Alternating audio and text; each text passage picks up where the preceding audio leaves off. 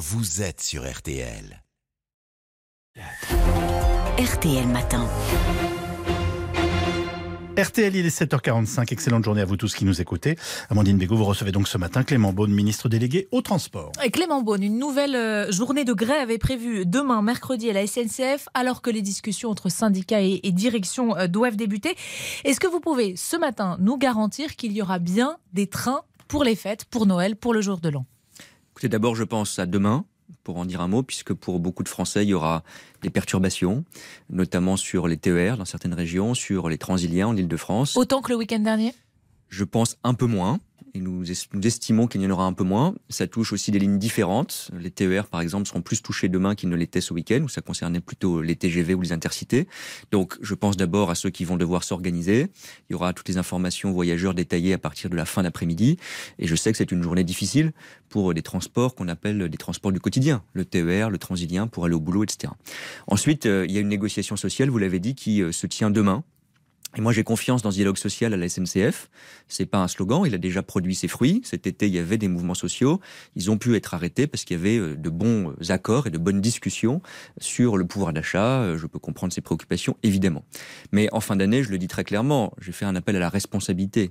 Je crois que les Français, après deux ans déjà difficiles, liés au Covid notamment, où les vacances, les retrouvailles en famille ont été perturbées, n'ont pas besoin qu'on ajoute des galères aux galères. Et donc je fais vraiment euh, un appel à tous ceux qui déposent des préavis, à toute la négociation. Vous leur dites quoi? Ils n'ont pas le droit de gâcher les Non, vacances des Français? Je suis pas dans le, la stigmatisation, c'est pas mon rôle de mise des transports. Il y a des droits de grève, il y a un droit aussi à la discussion sociale et elle peut produire ses fruits encore une fois. Les préavis qui sont déposés aujourd'hui, ils sont liés à des questions de pouvoir d'achat.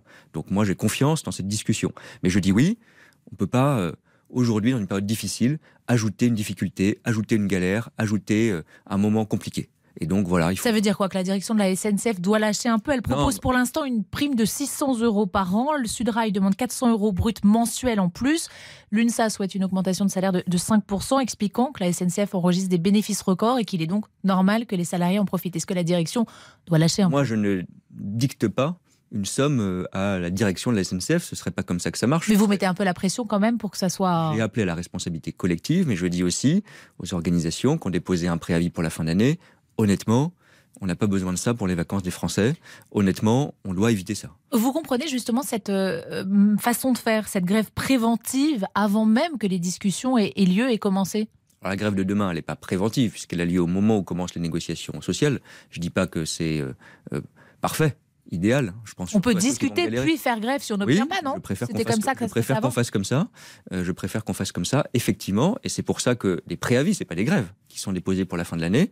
Moi, j'ai l'espoir et je ferai tout dans ma responsabilité de ministre des Transports pour préserver en effet les vacances des Français. On sait qu'il y a aussi euh, des préavis euh, dans d'autres modes de transport comme l'aérien. Tout ça, on doit faire le maximum pour l'éviter. Il y a les questions de pouvoir d'achat, il va y avoir la réforme des retraites. Les syndicats ont, d'ores et déjà euh, annoncé hein, qu'ils se mobiliseraient dès le mois de janvier contre la réforme des retraites. Cette réforme, elle sera présentée le, premier, le 15 euh, décembre pardon, par la Première ministre.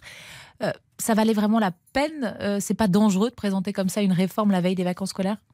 Écoutez, pour les réformes qui sont toujours euh, difficiles, courageuses, il n'y a jamais de moment idéal. Donc il faut avancer. Il n'y a pas de surprise. La Première ministre a donné quelques éléments sur cette réforme. Mi-décembre, ce sera présenté par le gouvernement, par la Première ministre.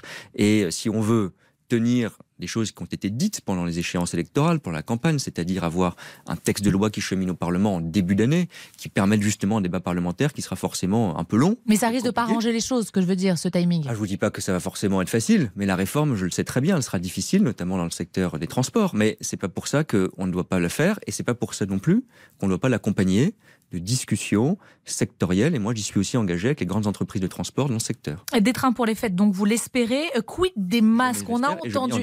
Vous l'espérez, vous vous y engagez. Alors, je Euh, m'engage à tout faire. à tout que faire pour qu'il y ait cette discussion puisse se tenir, et parce que c'est ma responsabilité dans le dialogue social, et en appelant chacun, je le redis, à une responsabilité, à du sérieux pour les fêtes. Les appels à la responsabilité, on les a beaucoup entendus ces derniers jours autour du masque. Vous avez même euh, posté une photo de vous hier euh, dans un train masqué. Plusieurs membres du gouvernement l'ont fait. Dans le même temps, la présidente du COVARS, le nouveau conseil scientifique, était hier soir l'invitée d'RTL. Elle, elle recommande le port du masque dans les transports, mais quand on lui demande pourquoi ne pas le rendre obligatoire, elle dit ça c'est une décision euh, politique. On a un peu l'impression que politique et scientifique se renvoient la balle depuis plusieurs jours. Sincèrement, on a un peu de mal à comprendre. Soit c'est grave et on remet le masque de façon obligatoire, euh, soit c'est pas obligatoire, ça veut dire que c'est pas grave, non? Non, ça veut pas dire ça. Euh, que le masque soit utile parmi des gestes barrières pour que dans un moment où l'épidémie reprend, on se protège mieux, ça se diffuse moins, c'est clair.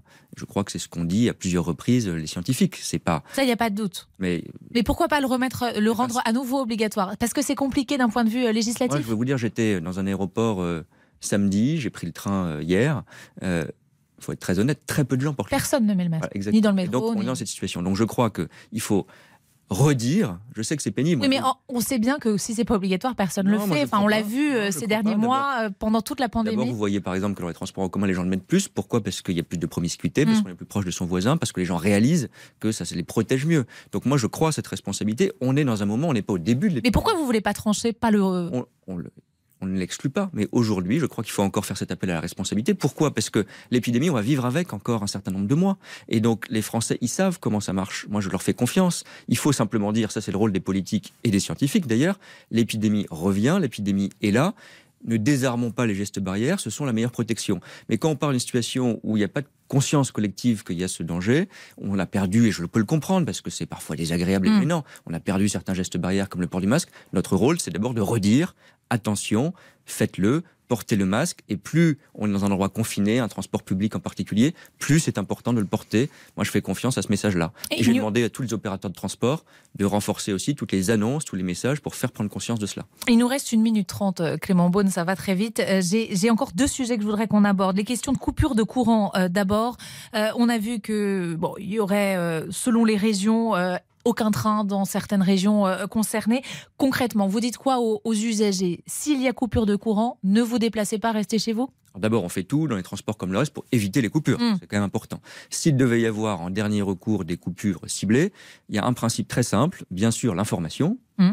On donnera toute l'information. Pas forcément facile de, se, faire tout ça si c'est à 17h qu'on est prévenu C'est vrai, mais c'est là aussi qu'on aura l'information. Mm. Et c'est un gros défi pour la SNCF, notamment, de donner une information précise, ligne par ligne.